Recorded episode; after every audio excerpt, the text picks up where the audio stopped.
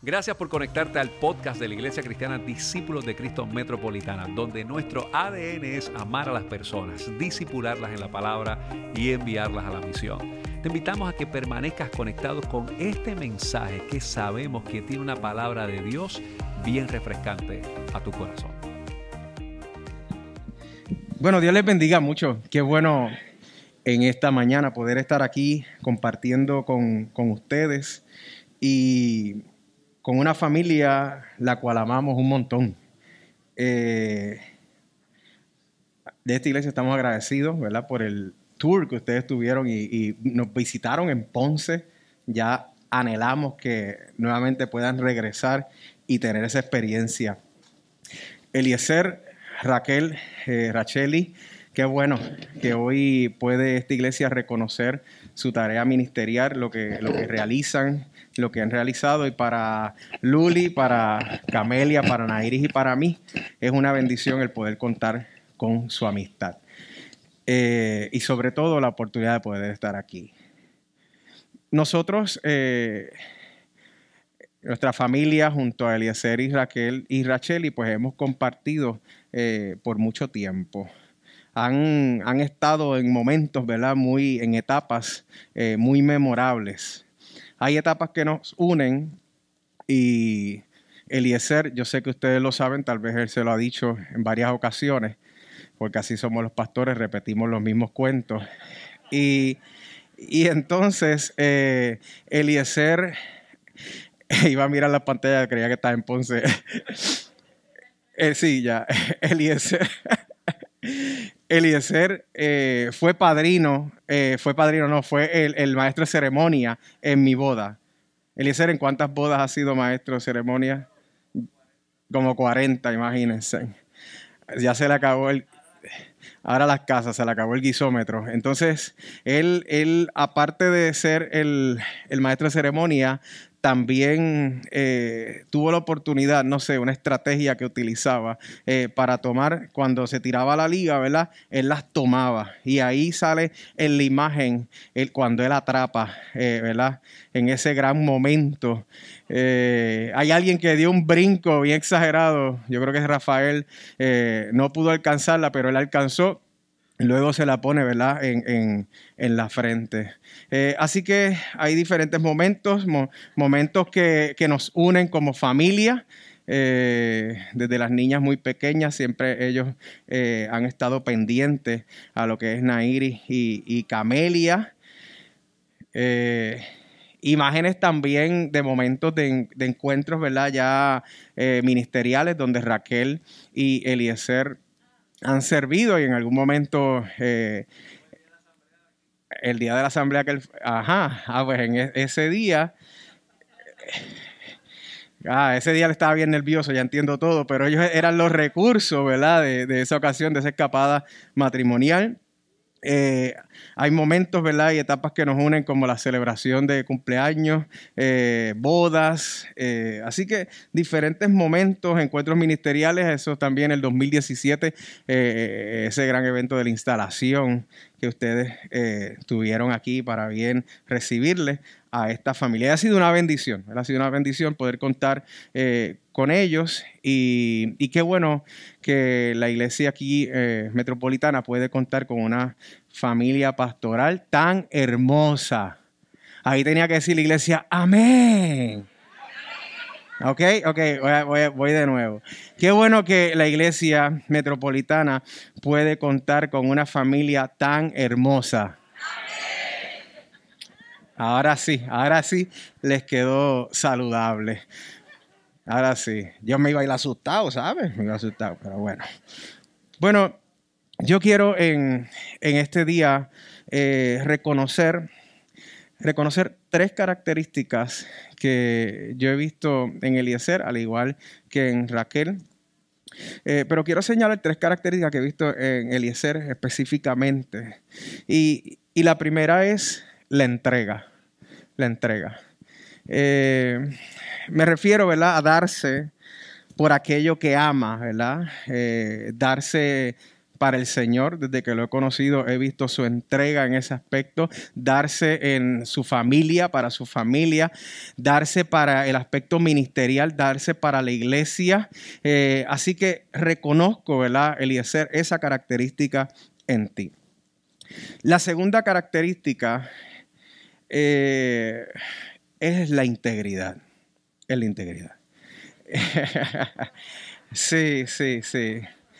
No, no, no eh, yo quise ahí, porque si hay algo que admiro de Eliezer, si hay algo que admiro de Eliezer es su integridad en lo que piensa. No sé si está conmigo con eso. En lo que piensa, ¿verdad? Siempre va a hablar, Eliezer siempre va a hablar de frente. Si difiere de ti, pues te lo va a decir y a mí me gusta eso, ¿verdad? Eh, va a poner sus puntos siempre, dejar todo claro, lo que lo que piensa al respecto, y, eh, eh, esa integridad en, lo que cree. Eh, es íntegro en todos los aspectos, aunque, ¿verdad? aunque su equipo pierda y no haya llegado a una serie mundial a partir del 2009, él sigue siendo yankee. Eso, ¿verdad? Eso es...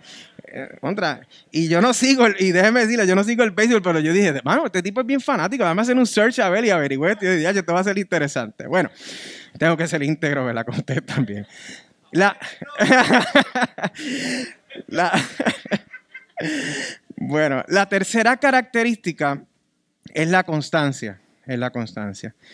Eh, y, esa voluntad firme cuando va por algo, cuando se determina algo en su vida, eh, es constante en su fe, eh, en su búsqueda de replantearse la forma de hacer, de hacer iglesia y ser iglesia en ese proceso, y es constante en llevarlo a la praxis, llevarlo a la práctica. Es constante también con la fiebre de correr. Eh, yo pienso que correr es producto de la pandemia, pero también de la andropausia. Así que...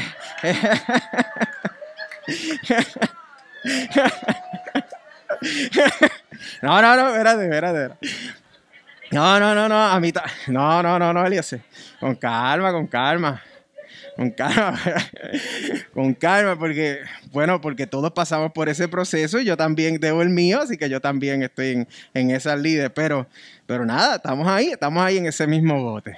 Ahora bien, ahora bien, son, son tres áreas que, al igual que veo en, en, su pastor, eh, las veo un hombre de la Biblia que admiro, ¿verdad? Que admiro mucho, y es el apóstol Pablo.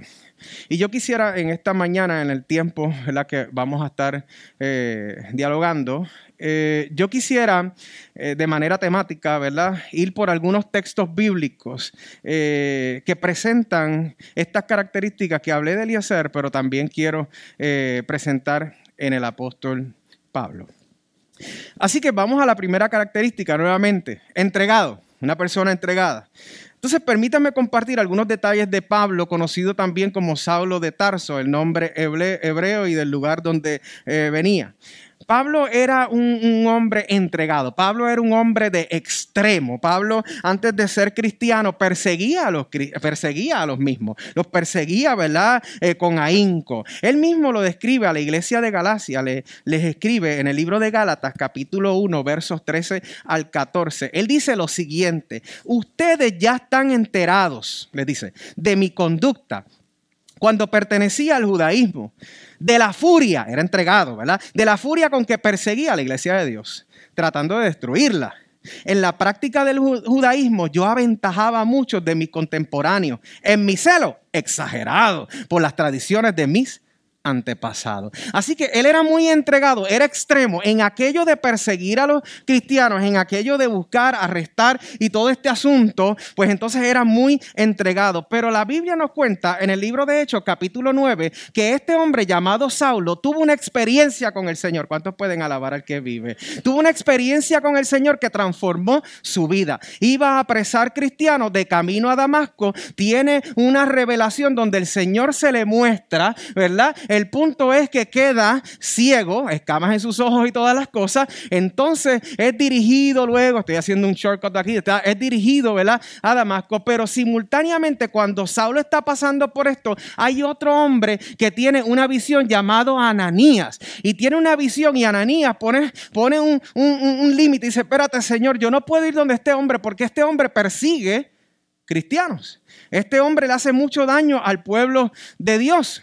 ¿Cómo voy a ir donde este hombre? Pero eh, el Señor le dice, ve porque instrumento útil, ¿verdad? Es este. Entonces, para llevar el evangelio a mi pueblo, a gentiles, a los reyes. Entonces, Ananías, muy tembloroso, va, pone las manos sobre eh, Saulo. Cuando pone las manos sobre Saulo, es lleno del Espíritu Santo. Saulo es bautizado y nos dice el verso 20 lo siguiente.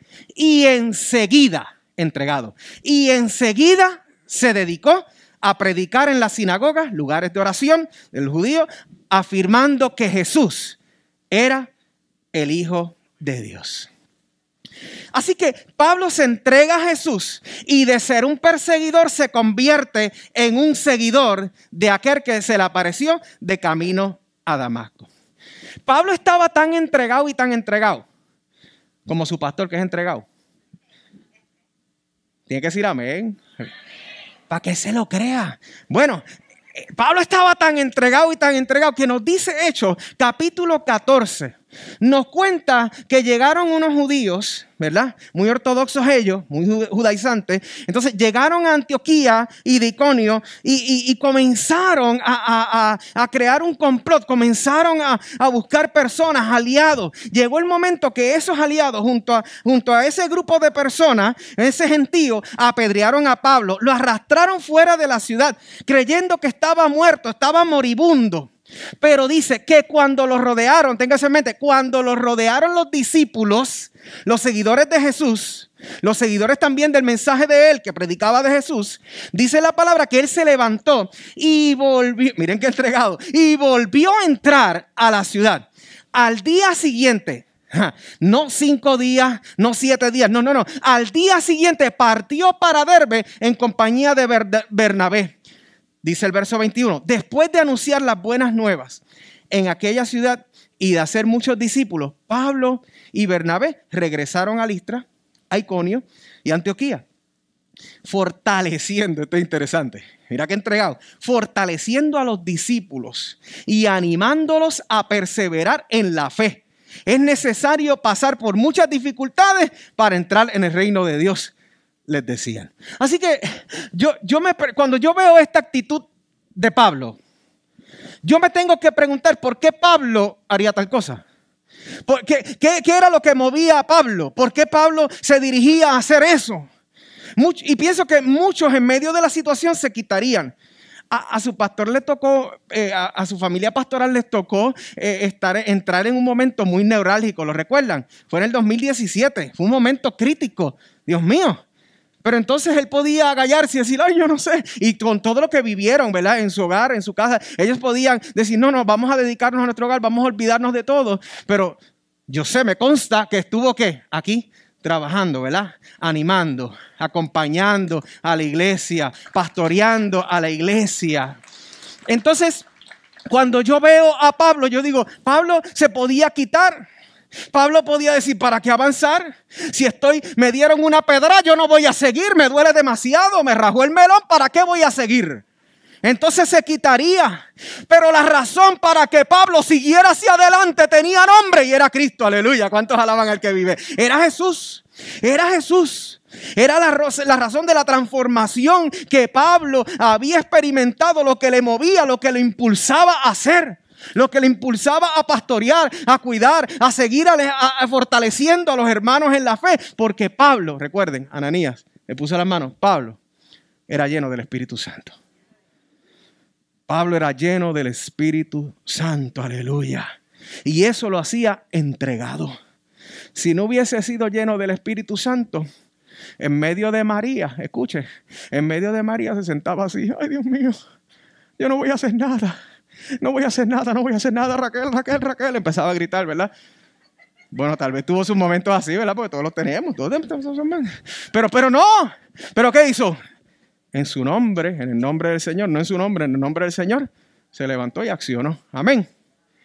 ¿Cuántos alaban al Señor? Te vino a alabar al que vive, ¿verdad? Aleluya. La segunda característica, integridad. Te ve que hago así es para coger el aire, ¿sabes?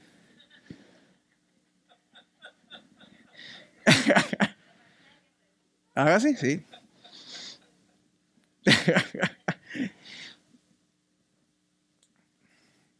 Pablo era íntegro. en dos ocasiones. En dos ocasiones Pablo invita a dos comunidades de fe a que limitaran en su conducta. A la iglesia de Corinto le dice lo siguiente, en el capítulo 11, verso 1 del primer libro.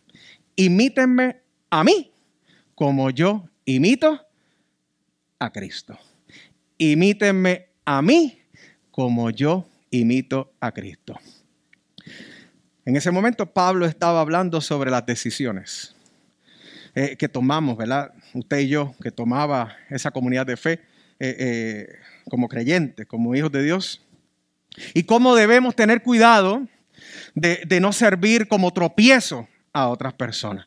Entonces Pablo le está diciendo, miren, mírenme a mí, miren lo que yo hago, miren cómo yo tomo las decisiones, miren el evalúo que yo hago, ¿verdad? Que tomo la decisión más sabia, no la, la, decisión más necia, la decisión más ingenua, sino la más sabia en el temor de Dios. Así que observen lo que yo hago, pero yo lo hago de esta manera. ¿Por qué? Porque constantemente estoy imitando a Cristo.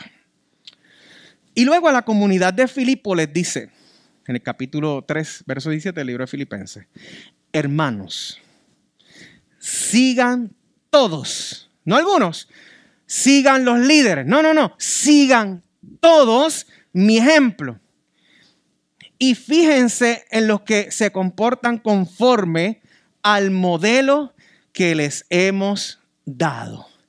A veces nosotros estamos mirando muchos modelos, muchos modelos, pero Pablo está diciendo, no, iglesia de Filipo, comunidad de Filipo, comunidad que amo, comunidad que le invito a que se regocijen en medio de las circunstancias, comunidad de fe, comunidad de fe sigan todos mi ejemplo y fíjense en aquellos que caminan igual que yo, viendo a quién, a Cristo.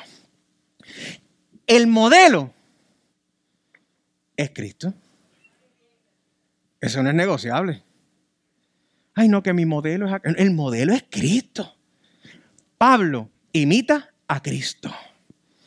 Y Jesucristo y Jesucristo es el ejemplo perfecto cuando hablamos de integridad. Porque el pastor Eliezer es íntegro, pero no es perfecto, está en un proceso, ¿verdad? Eh, Dios está trabajando con él, al igual que está trabajando conmigo, conmigo, está trabajando contigo. Pero si nosotros nos vamos a referir al ejemplo perfecto de integridad, es Jesús. Es Jesús. Y el libro de Hebreos, capítulo 4, verso 15, que muy bien eh, citaba el, el, pastor, o el Serge, en una de sus predicaciones. Y espérate, déjame no decir algo que yo, ¿verdad? Dice el capítulo 4, verso 15, porque no tenemos un sumo sacerdote, refiriéndose a Jesús, incapaz de compadecerse de nuestras debilidades, sino uno que ha sido tentado en todo de la misma manera que nosotros, aquí va, aunque sin pecado, aunque sin pecado, se mantuvo íntegro. Entonces, qué complicado, pienso yo, qué complicado es poder hablar de integridad en un mundo tan corrupto. Eh, eh, en un mundo tan deshonesto, ¿o no? Qué complicado es pensar en todo esto. Usted lleva, y si hay un mecánico, perdone, pero si usted lleva su carro a arreglar, ¿Hay algún mecánico aquí? Gloria a Dios, aleluya. Hay mecánico. Tú eres el mejor mecánico. Tú eres íntegro. Esto no va contigo. Pero si, si usted lleva su carro a arreglar a cualquier otro mecánico que no sea él, ¿cuál es tu nombre? Que no sea Juan. Y debe haber muchos mecánicos, cuidado, debe haber muchos mecánicos con el nombre Juan. Así que cuando usted lleva su carro a arreglar, ya Levante su mano, en este momento confesiones. Usted ya está dudando y usted mira, ¿verdad? De manera escéptica, mira, mira al mecánico, lo está mirando arriba abajo, ¿o no? Levante su mano, ¿quién, quién, quién le ha pasado? Levante su mano, confíese en este momento. Es permitido. No, no. Todos lleven el carro a Juan. Íntegro, mira.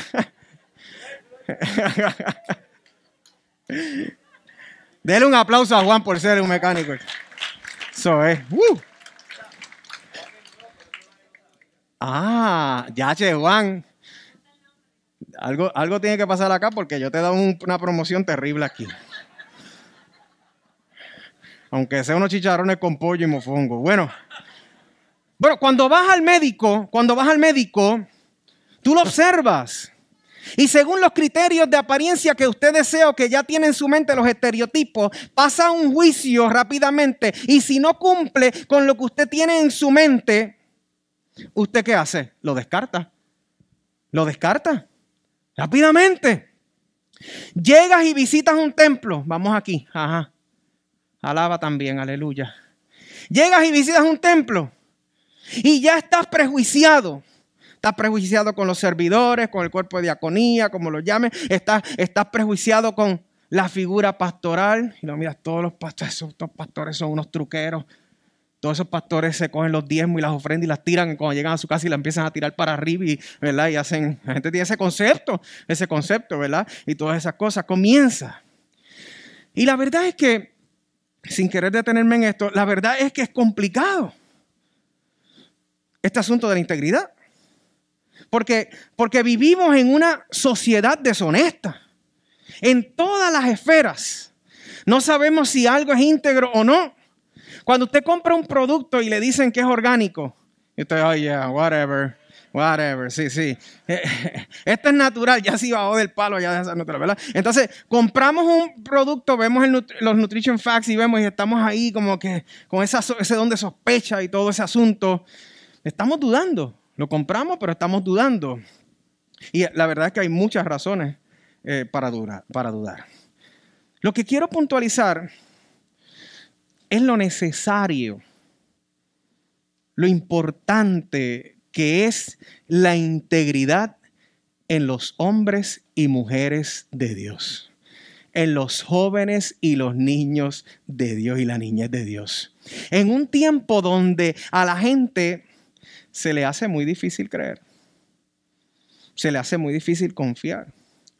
Cuando el apóstol Pablo escribe a la iglesia de Galacia, en el capítulo 1, comienza afirmando que no hay otro evangelio. Le dije que era temático, que iba a ir por varios textos bíblicos. Y levanta una voz de alerta sobre aquellos que predican un evangelio torcido, ¿verdad? refiriéndose en aquel momento a los judaizantes, aquellos que querían implementar la, ley y todo eso, a, a los gentiles, al pueblo que no era judío. Eso es. Y en el capítulo 1, verso 10, dice lo siguiente el apóstol. Me encantó. En la traducción lenguaje actual. Yo no ando buscando que la gente apruebe lo que digo. Escuche bien. Ni ando buscando quedar bien con nadie. Si así lo hiciera, ya no sería yo un servidor de Cristo. Para mí lo importante es que Dios me apruebe. ¿Qué clase de actitud, ah? ¿Eh? Entonces, estos versos muestran integridad. Integridad que cada creyente debe tener. Integridad que cada servidor de Cristo debe tener. Pastor Eliezer, la aprobación de cada proyecto te la da Dios. Los líderes de la iglesia, ¿dónde están? Levanten la mano los, líderes. Ay, Dios, aquí no hay líderes, Dios mío. Ay, qué tímido los líderes. Los líderes, la aprobación se la da el Señor. Nadie dijo amén. Gloria a Dios, niño, por fin. La aprobación se la da el Señor.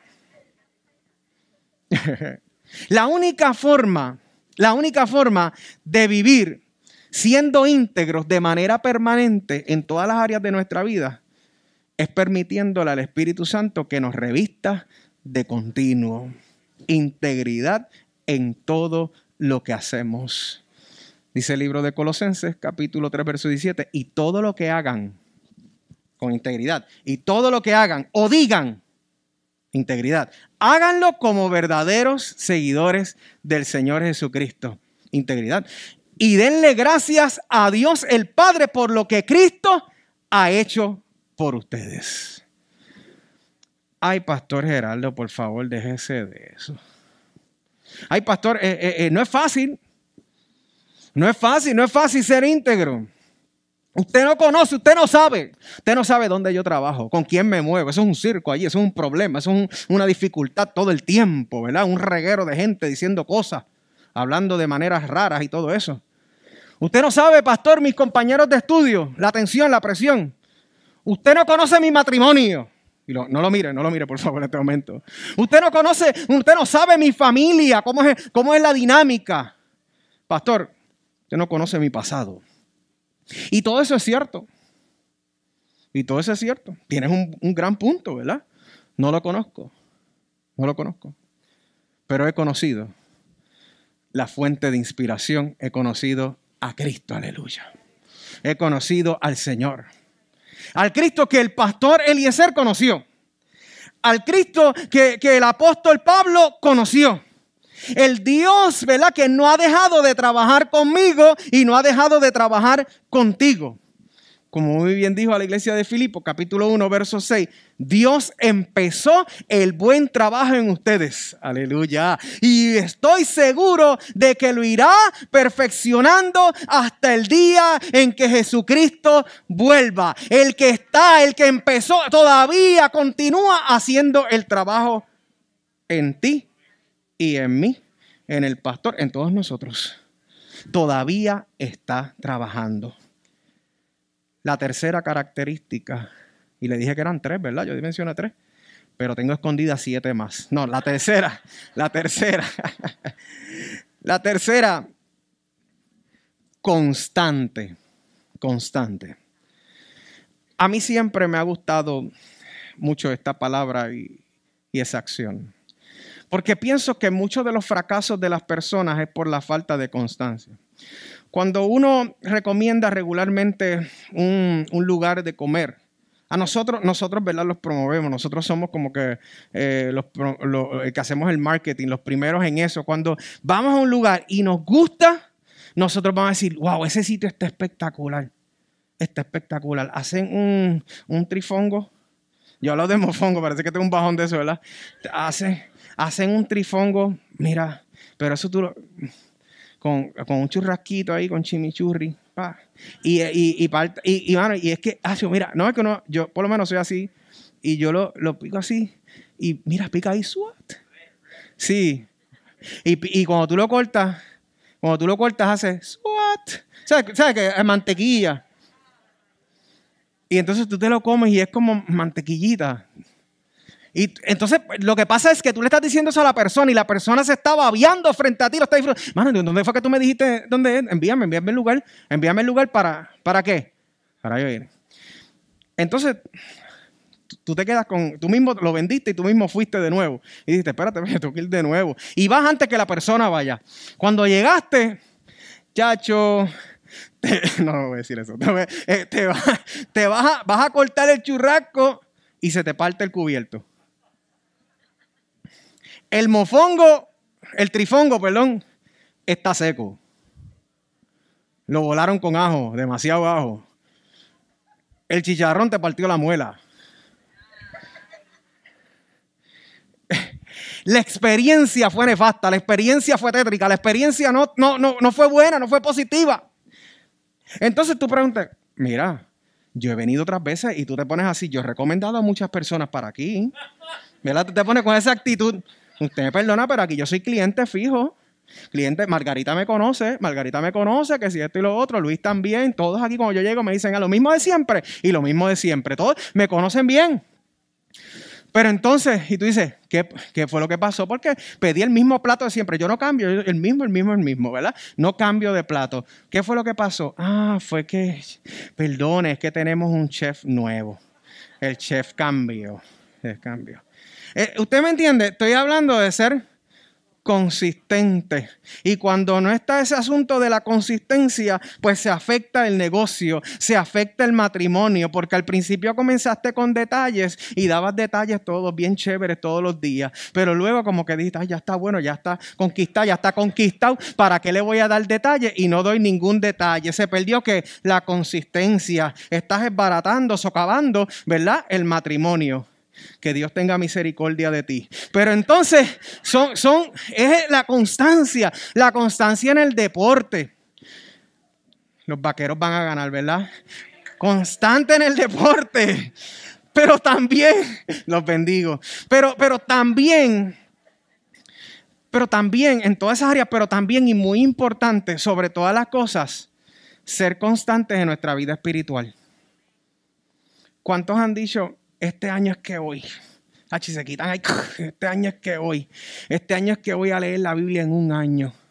Pastor, me compré la Biblia para leerla. Pastor Eliezer, me compré la Biblia. Mire, tiene hasta el logo de los Yankees y todo. Me, para leerla en un año. En un año. Ah, y empezó ahí enero, febrero, marzo. Y en marzo fue en bajar. En bajando, ¿verdad? Fue bajando. Fue bajando. Y después se quitó. Y al otro año lo mismo, ¿verdad? Ah, yo voy a empezar a orar tres veces al día mirando a donde yo no sé, al choliseo, mirando al choliseo tres veces al día, mirando ahí, voy a estar orando que siete y lo otro, pero después se le va el, afán, se le va la cosa y deja de orar. Entonces la falta de consistencia en nuestra vida espiritual y, y no somos constantes, no somos constantes en muchas ocasiones. Cuando nosotros vamos a la Biblia, nosotros vamos al Antiguo Testamento y vamos al Nuevo Testamento, pero en el Nuevo Testamento nosotros vemos personas que fueron constantes, que fueron perseverantes. Un ejemplo podríamos decir este hombre llamado Bartimeo, hijo de Timeo. Estaba junto al camino, en la salida de Jericó, y allí parece escuchar, haber escuchado de este hombre llamado Jesús.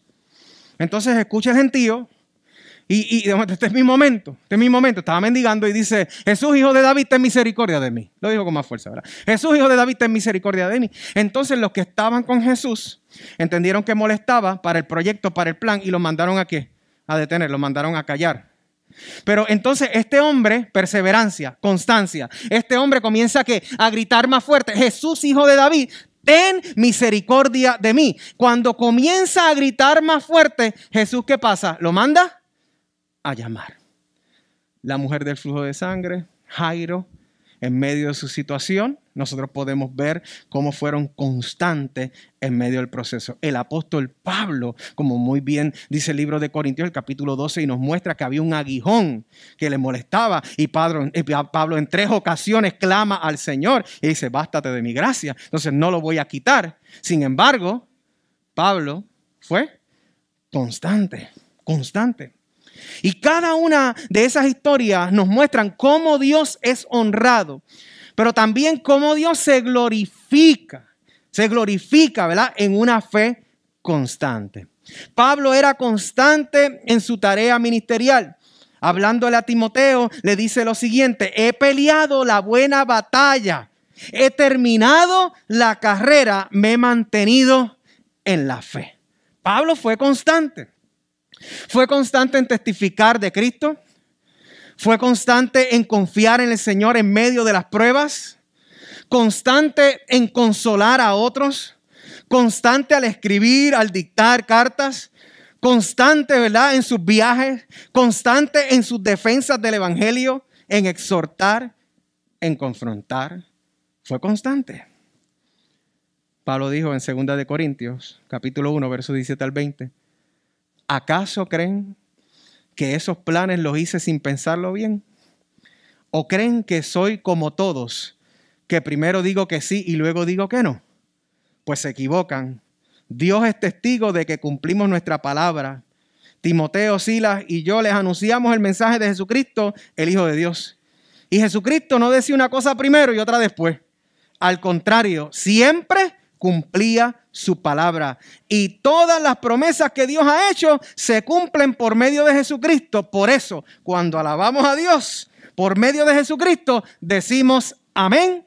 Así es, aleluya. En este día, yo le doy gracias a Dios por pastores como tú, por familias como ustedes. Le doy gracias a Dios por ministros, servidores, líderes, aunque no levantaron su mano, líderes. En donde quiera que estén, Dios los conoce. líderes con estas características, entregados, íntegros, constantes.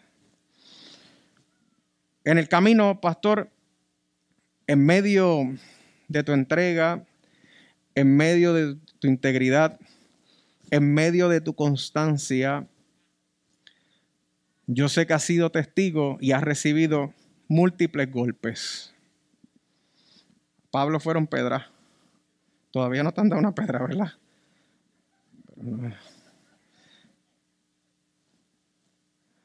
Así como Pablo lo recibió. Todos esos golpes. Y nos dice el texto que leí en principio, me parece que fue el primer texto en Hechos capítulo 14, que luego que fue apedreado Pablo y arrastrado fuera de la ciudad de Listra, dejado moribundo, los discípulos, seguidores de Jesús, los que habían creído y se habían entregado a Jesús, entregados en la obra, les rodearon. ¿Te escucho? Rodearon a Pablo. Cuando les rodearon, él fue capaz de levantarse. ¿Está conmigo? Líderes, por favor, líderes. Si ustedes son entregados, si ustedes son constantes en rodear a su pastor, a la familia pastoral, y lo hacen con integridad, él podrá levantarse día a día, ejercer el ministerio al cual Dios le ha llamado.